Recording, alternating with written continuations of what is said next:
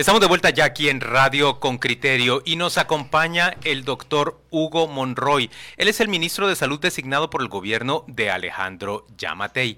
Antes de arrancar la conversación con él, ya le damos la bienvenida, vamos a pedirle a, Gaby que nos ponga la nota de, de Henry Bean sobre los planes en materia de salud del gobierno que ha resultado electo. El informe de Henry Bean, reportero con criterio.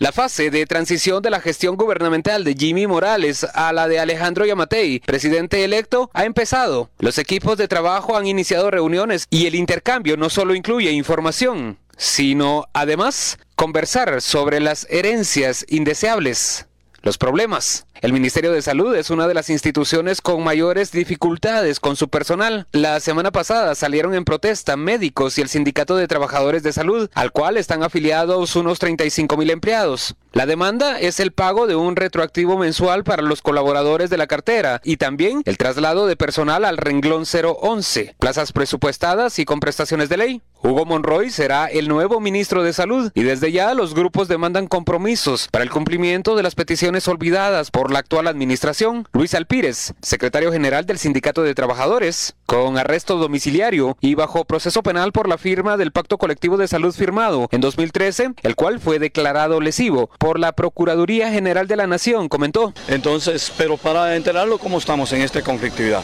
Si ellos pueden hacer algo que nos ayuden pero el compromiso que queremos sacarles a ellos es del otro año en adelante, porque tenemos 26 mil plazas, de esas solo tenemos, ahorita estamos peleando por las 8 mil, quiere decir que nos restan 16 mil plazas. Entonces queremos que ese traslado se efectúe ya con ellos, porque obviamente este gobierno no le dio tiempo. 16 mil plazas también buscan al 011. Por supuesto, es que ese es el compromiso, sacar de la precariedad a los trabajadores. El plan de gobierno de Alejandro Yamatei no se refiere a mejorar las condiciones laborales de los trabajadores de salud, sin embargo sí a la contratación de más médicos para el sistema, además de reforzar la atención primaria en salud, impulsar un modelo que no se centre en la enfermedad sino en el cuidado integral de la familia, la facilitación en el acceso de medicamentos y el abastecimiento a los hospitales y centros de salud, también el fomento a la medicina genérica y alternativa y la búsqueda de legislación para el uso de esta medicina, uno de los temas que impulsó con fuerza durante su campaña fue la contratación colectiva de un seguro médico para que los guatemaltecos adquieran asistencia en clínicas y hospitales privados. Arnoldo López, integrante de la Junta Directiva del Hospital Roosevelt, opina sobre este punto. Primero, ¿qué cobertura le va a dar a la población, va usted? Recuerde que los seguros médicos, depende de lo que usted da, van a dar la cobertura. O sea, al final de cuentas, si usted ve eso, es como una privatización de la salud. ¿Qué va a hacer el ministro entonces con con los hospitales públicos? Pregunto. Si va a pagar un seguro, ¿a dónde se va a ir esa gente? Pues yo creo que ahí él estaría haciendo una, una doble salud. De hecho, en este país es el único país donde mucha de la gente paga tres veces la salud. Le comento, hay gente que le paga al IX, paga impuestos y aún así tiene un seguro médico privado. El doctor cree que la solución para la crisis de salud en Guatemala es la construcción y equipamiento de más hospitales. El gobierno tendría que poner ocho hospitales por lo menos en condiciones óptimas. ¿Qué quiere decir eso? O sea, Cruz del San Juan de Dios y por lo menos unos siete hospitales departamentales en las mismas condiciones del Hospital Roosevelt. Los médicos también demandan que se garanticen salarios acordes a las necesidades del sector público. Ante esto, López comenta. Un médico que entra, hoy al reglón 011, ocho horas, tiene un, un, promedio de un salario más o menos de unos 15 mil quetzales. Ese es el nominal. Nominal quiere decir que no tiene descuentos. Con los descuentos que se le hicieron, el médico de, póngase de 8 horas profesional 3, que es en la, tabla mayor, es su especialista gana un promedio de líquido 12.900 quetzales. Eso a partir de ahora que, ingresaron a, a 011. Eso fue en abril. En abril. En abril, pero no todos. Eso, el, el proceso ha sido un poco lento y todavía hay algunos profesionales, casi un 10% que no han logrado obtener esa plaza. Lucrecia Hernández Mac tuvo que librar una lucha constante con los salubristas durante su gestión. Interpelaciones y peticiones de renuncia fueron las constantes durante su administración. Henry Bean, Radio con Criterio. Ya tenemos acá en el Z nuestro invitado y se trata del ministro designado para la cartera de salud durante el gobierno de Alejandro Yamatei. Se trata del doctor Hugo Monroy, a quien le cedo la palabra para que sea él mismo quien se presente ante la audiencia. ¿Quién es? ¿En qué ha trabajado? ¿Cuál ha sido su carrera? Muy buenos días. Primero agradecer la invitación que nos hicieron para estar en este programa de Con Criterio. Mi nombre es Hugo Monroy, soy médico y cirujano egresado de la Universidad de San Carlos de Guatemala. Estuve trabajando como médico de personal en Guatel en varios años hasta que se privatizó la empresa Guatel. Luego trabajé como director médico de laboratorios Generics y laboratorios Sarcofarma de Francia. Como director médico. Como director médico, no como propietario, como han, han mencionado algunos, porque, bueno, la verdad es que solo fui director médico, pero sí ha salido una información que yo soy el propietario de esas empresas, lo cual es completamente falso. Ojalá fuera cierto. Ojalá, ojalá. Y me acompaña el doctor Eric Muñoz, quien es el que se va a hacer cargo del programa de atención primaria en salud ampliada, que es donde vamos a dar la mayor cobertura para realmente desahogar todo lo que es el tercer nivel de atención de Ese es su proyecto principal, eh, su proyecto prioritario, doctor Monroy, atención primaria, en, salud, ampliada. ampliada. Exacto, que es ¿Lo quiere explicar usted o le pedimos ya al doctor Muñoz que él nos lo explique? Sí, eh, vamos a pedirle al doctor Muñoz que explique. Les voy a adelantar un poco. El programa APSA, que así lo llamamos nosotros, tenemos objetivos. Primero, disminuir los índices de nutrición crónica y aguda, que es una vergüenza nacional realmente. Segundo, disminuir los índices de la mortalidad materno-infantil. Tercero, el abastecimiento de medicamentos. Cuarto, es la prevención de enfermedades por vacunación. Voy a dejar al doctor Muñoz, quien es el que se va a hacer cargo de este programa, y atrás de él vienen varios profesionales también que han colaborado en el desarrollo de este programa. Bienvenido, doctor Muñoz. Preséntese también ante nuestros oyentes, por favor. ¿Quién es usted? Mi nombre es Eric Antonio Muñoz Orozco, soy médico y cirujano. Eh, laboré para el, para el sector salud pública hace muchos años atrás y laboré también para el sector privado en la distribución de medicamentos en una empresa. Tengo ya varios años de estar retirado. ¿Distribuía medicamentos en qué empresa? En Pharmalab se llama la Pharmalab. empresa. Sí. Ahí distribuíamos medicamentos para el, para el sector salud, nada más eh, X y salud pública. No había eh, comercialización de ellos a lo privado. ¿En qué época trabajó en el Ministerio de Salud? Estuve hasta antes de que el, el presidente eh, que dio la oportunidad de salir de retiro voluntario, el presidente Arzú. Estuve 17 años atrás. ¿En qué consiste este proyecto que ahora usted viene a poner en práctica, que es el de eh, atención primaria ampliada? Ampliada, sí.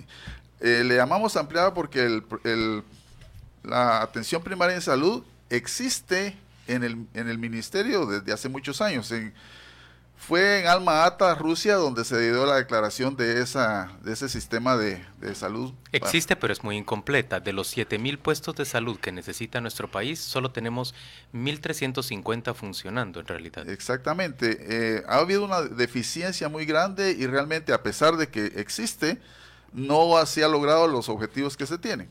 Entonces nosotros creemos que lo más importante es que tengamos ahora la participación comunitaria con los cocodes, con los comudes, con las líderes familiares, con las familias en sí. Y queremos eh, regionalizar eh, este programa utilizando más o menos un promedio entre 20 y 30 familias que sean los que eh, vigilen la salud. Unidos al personal de salud como los médicos, las enfermeras, los CPS donde existen, también este, los comadronas, los promotores de salud. A todos ellos queremos eh, capacitarlos, empoderarlos para que puedan ser vigilantes de la salud. Así creemos que podemos lograr esa ampliación de cobertura. Entonces, ¿cómo funcionaría? No crearíamos, no construiríamos los más de 5 mil puestos de salud que requiere el país, sino que se capacitaría a personas para que ellas asuman ese papel. Le voy a comentar, Juan Luis. Eh, lo que vamos a hacer es fortalecer lo que ya existe. No podemos construir ni hacer nuevos puestos ni centros de salud porque tenemos que fortalecer los ya existentes. Con esto ya estamos en... Lo importante es llegar a llevar a cabo lo que es el artículo 9 del Código de Salud, que es la rectoría del Ministerio de Salud sobre todo lo que es salud, que es lo que no se ha llevado a cabo aparte de lo que mencionaba el doctor Muñoz, nosotros lo que ya estamos coordinando con OPS, OMS, Programa Mundial de Alimentos, el Fondo Mundial, Banco Mundial, para todos coordinar y regionalizar cada quien va, se va a encargar de una región.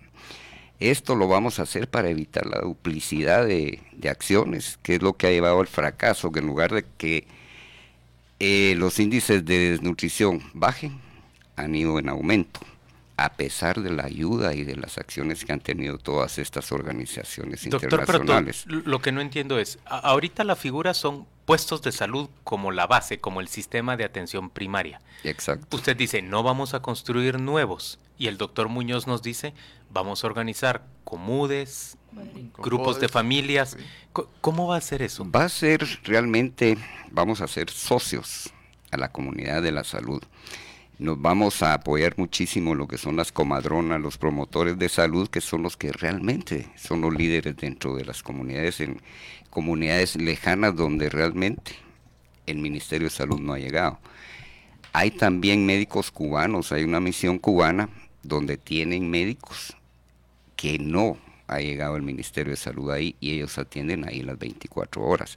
O sea, vamos a unir todas las acciones que de organismos internacionales, misión Sin construir puestos de salud, vamos a integrar en cada comunidad, dice usted, un equipo de vecinos con asistencia médica que tengan, que cumplan las funciones de puestos de salud. ¿Eso es lo que debo entender? Eso, eso es exactamente. ¿Y qué funciones va a cumplir un vecino, por ejemplo? Bajo esa perspectiva, ¿este vecino va a poder vacunar, por ejemplo?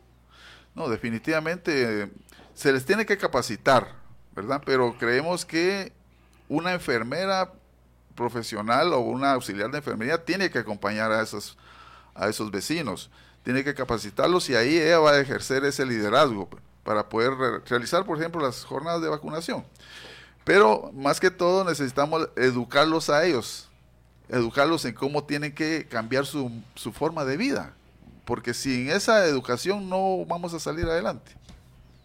A ver, y, mm, cómo puede garantizarse que esa, digamos, que esas unidades operen funcionalmente, que, verdaderamente cumplan estándares? ¿Quién los va a supervisar? ¿Quién va a ser eh, el, ente encargado? ¿Y, por qué no construimos más puestos de salud y ampliamos la, la red de cobertura primaria de manera formal? Sí, se van a construir más puestos de salud, pero lo que urge, realmente la urgencia ahorita es fortalecer los que ya existen. No podemos construir más puestos de salud sin fortalecer los existentes, porque no tendríamos personal para esos nuevos puestos de salud. Entonces la propuesta nuestra es fortalecer lo que ya existe con más personal y vamos a atender incluso 24 horas. ¿El por qué? Muchas veces y vamos a implementar también los 32 medicamentos básicos de los cuales ha hablado mucho el doctor, el presidente.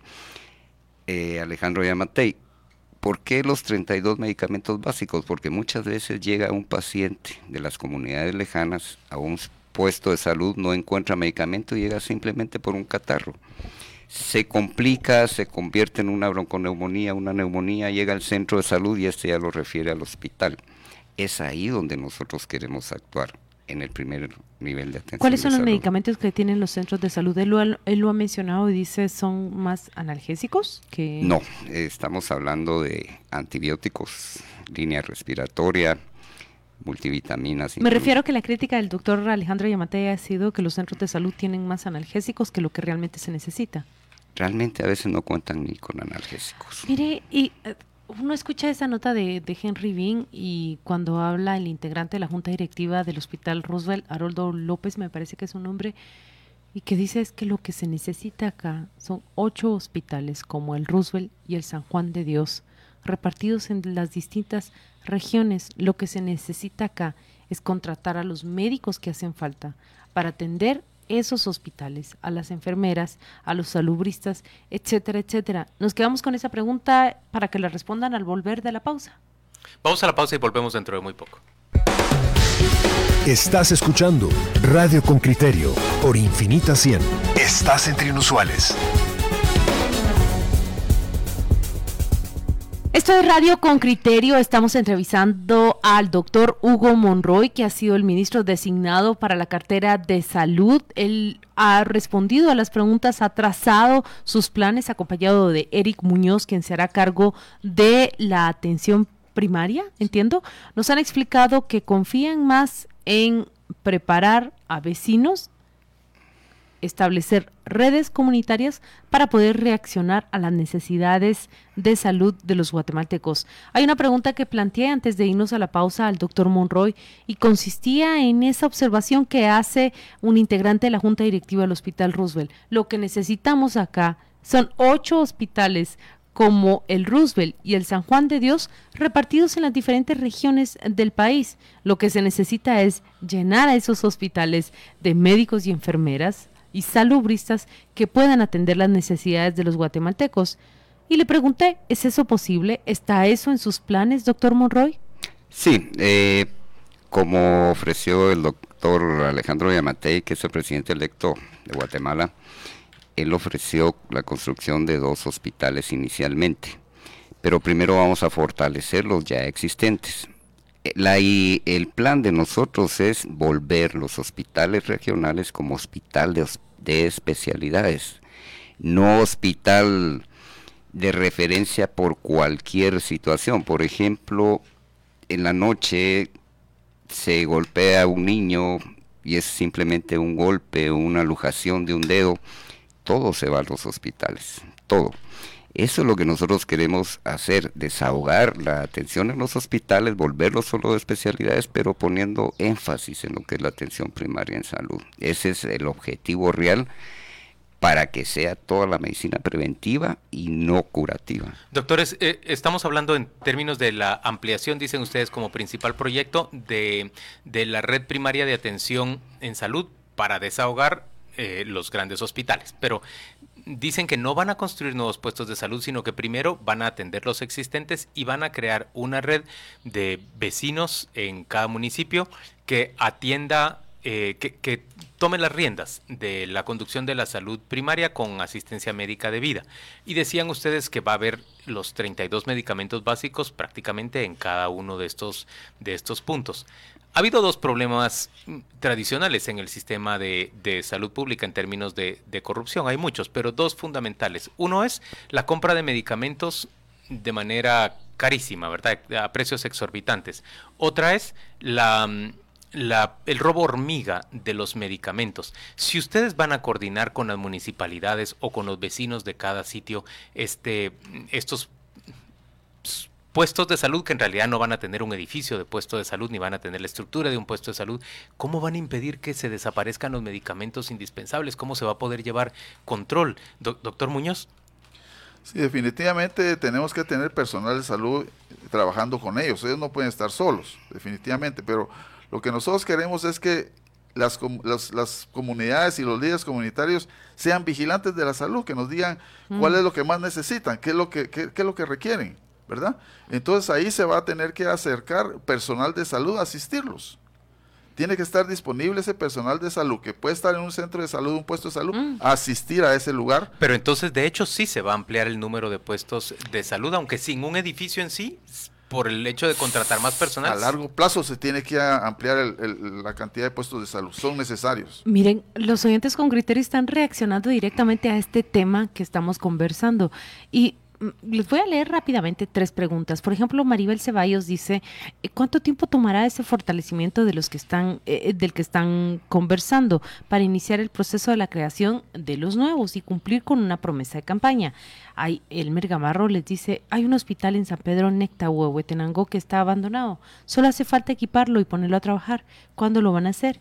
Y eh, dice Anto López que la estructura que ustedes comentan ya existe, de hecho. Los presidentes de los COCODES están capacitados para atender en primeros auxilios a los problemas que se, que, se presenten. Pero aquí dice la dificultad es falta de medicamentos.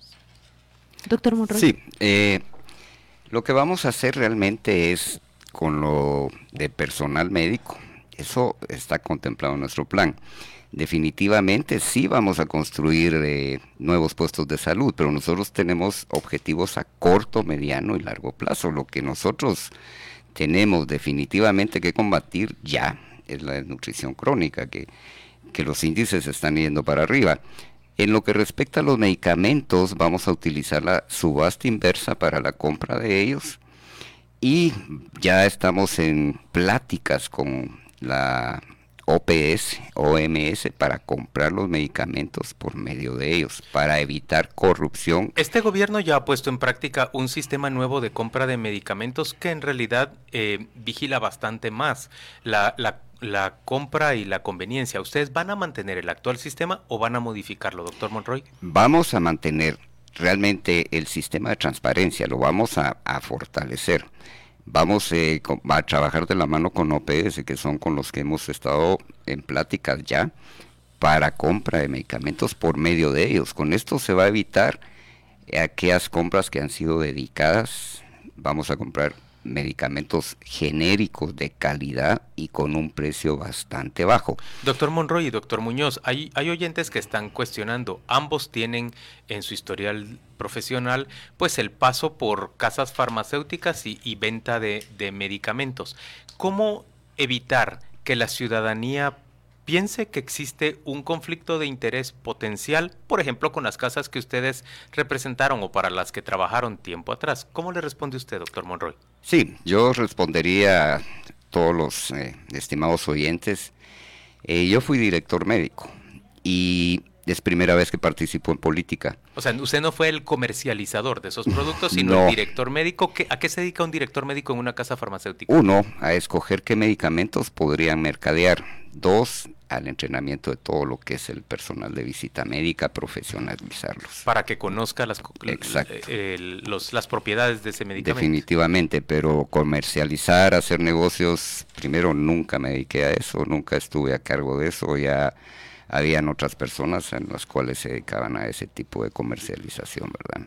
Y entonces, ¿cómo evitar que las personas piensen que puede haber un favorecimiento de su parte ya como ministro a esas casas en las que participaron. ¿Qué mecanismos se ponen en práctica para impedirlo? Definitivamente, como le digo, OPS va a ser eh, un aliado nuestro en la compra de medicamentos. Dos, eh, está muy claro que nosotros vamos a combatir la corrupción y si es un ofrecimiento del presidente electo, el doctor Alejandro Mayamatei, es por eso que también él me escogió a mí como ministro de Salud, porque sabe de mi integridad, mi honestidad, y he sido una persona que ha actuado siempre con transparencia. ¿Ustedes se conocían antes? ¿Cómo fue esa designación? ¿Cómo fue esa llamada? Le cuento, eh, la verdad con el doctor Alejandro Yamatei nos conocimos cuando él participó en Con Fuerza. Eh, yo decidí acercarme al partido Fuerza porque consideré que era, era ya dentro de lo que yo pensaba que en lugar de solo criticar debía de actuar. Y me afectaba mucho ver todo el sistema de salud que estaba realmente muy deteriorado. Y dije, oh, bueno, es hora de que deje de solamente criticar, debo actuar. Pero la forma de actuar en Guatemala tiene que participar uno en política. para, política. y ayer lo conoció. Felipe Girón le está preguntando, ¿el préstamo del BID para construir centros hospitalarios en Huehuetenango y en San Marcos y fortalecer así la, la, red de atención. ¿Ustedes van a seguir adelante con ese, con ese proyecto? ¿Lo conoce, doctor Muñoz? Lo conocemos, ya tuvimos un acercamiento con ellos y nos lo explicaron. ¿En qué consiste el, el, o sea, para qué está dedicado el préstamo? ¿Puede explicarle a los oyentes? Sí, ellos tienen la intención de sí construir más centros de puestos de salud para fortalecer ese sistema de salud en el corredor seco que se le llama. No, pero aquí están ¿Ah? diciendo en Huehuetenango y en San Marcos. Sí, es parte. Huehuetenango y San Marcos son parte del corredor seco. Entonces, pero, pero ellos quieren fortalecer primero ese lugar, esos dos lugares, porque ya tienen definido las necesidades que hay ahí. Pero no solo están solo, no solo están solo ellos dos. están más, más lugares, son ah, siete lugares, siete departamentos que Porque Huehuetenango y San Marcos no son realmente parte del corredor seco, pero dice usted que también se integran los departamentos del corredor seco. Sí, exacto, sí. Ahí no hemos abordado el tema que realmente escuchamos en la nota de Henry Bean y es ese problema que ustedes van a enfrentar al asumir la dirección de esa cartera y es el, uno de los problemas más visibles. Salubristas que estuvieron de paro el viernes, salubristas que bloquean caminos el viernes para demandar que sean incorporados al reglón 011, oyentes con criterio, esto significa que ellos quieren tener las plazas seguras, médicos que demandan una mejor paga. Doctor Monroy, ¿cuánto debe ganar un médico en el servicio público? Por supuesto, tengo entendido que existen diferentes escalafones porque está el médico general, está el médico especialista, está el médico de turno, pero quiero conocer sus ideas sobre eso. Sí, como usted precisamente lo indicaba, nosotros tenemos dentro de nuestro plan de nacional de innovación y desarrollo en salud la dignificación de todos los trabajadores de salud que tengan contacto con pacientes. Porque lo vamos a hacer por meritocracia, ¿verdad? Por, por el, el trabajo que ellos hacen. Yo lo que le puedo decir es que definitivamente un médico, en lo personal, el trabajo que hace, las horas de, de, turno que pasan dentro de los hospitales, no se podría medir porque están salvando vidas y ellos a veces no tienen insumos, hacen lo imposible, la gente los critica que no los atienden, pero no es que no los atiendan, los médicos hacen una labor increíble realmente al lado de las enfermeras. Entonces nosotros definitivamente vamos a dignificar a estos profesionales de la salud. ¿Cuánto es un salario para un médico? Le podría decir que no debería ser menor de unos 15 mil quetzales. Doctor, ¿cuál es, el, ¿cuál es el presupuesto por el que usted va a pelear para el año 2020? El presupuesto para su cartera. Nosotros tenemos estimado pedir un aumento de aproximadamente un 20%. ¿A cuánto llevaría eso el presupuesto global del Ministerio de Salud? Estamos hablando de unos 8.500 millones aproximadamente. O sea, por encima de los 6.000 que hay ahorita, subir aproximadamente a, a 8.000 millones. No, es que actualmente estamos con 8.197 millones. Y entonces es usted querría 9.500 más o menos. No, no, no, estamos hablando de una cantidad de un 50 por sí, aproximadamente, no soy, no tengo una calculadora para calcular ahorita, pero sí aproximadamente para realmente cumplir los objetivos a, a mediano y largo plazo, sí, tendríamos que aumentar bastante el presupuesto. Última pregunta que le plantean los, los oyentes. ¿Podría usted ampliar sobre medicamentos genéricos de calidad? Dicen, el país está inundado de genéricos provenientes de, de diferentes naciones, como por ejemplo eh, la India y, y, vamos a ver, mencionaron otro país que tenía que, tiene medicamentos genéricos en Guatemala también. ¿Qué piensa usted? Ah, de origen chino, dice también. Sí, nosotros eh, por eso es que vamos a tenemos, eh, vamos a concretar la alianza con la OPS, que ellos serán los encargados de verificar la calidad de estos medicamentos. Ellos se van a encargar de la compra y nosotros no vamos a tener absolutamente nada que ver con el manejo del dinero. Y esto lo vamos a hacer para que el pueblo de Guatemala se dé cuenta de que nosotros estamos haciendo un, un gobierno de transparencia. Realmente. Doctor, ¿usted ya tiene quién se va a hacer cargo como viceministro de atender los hospitales?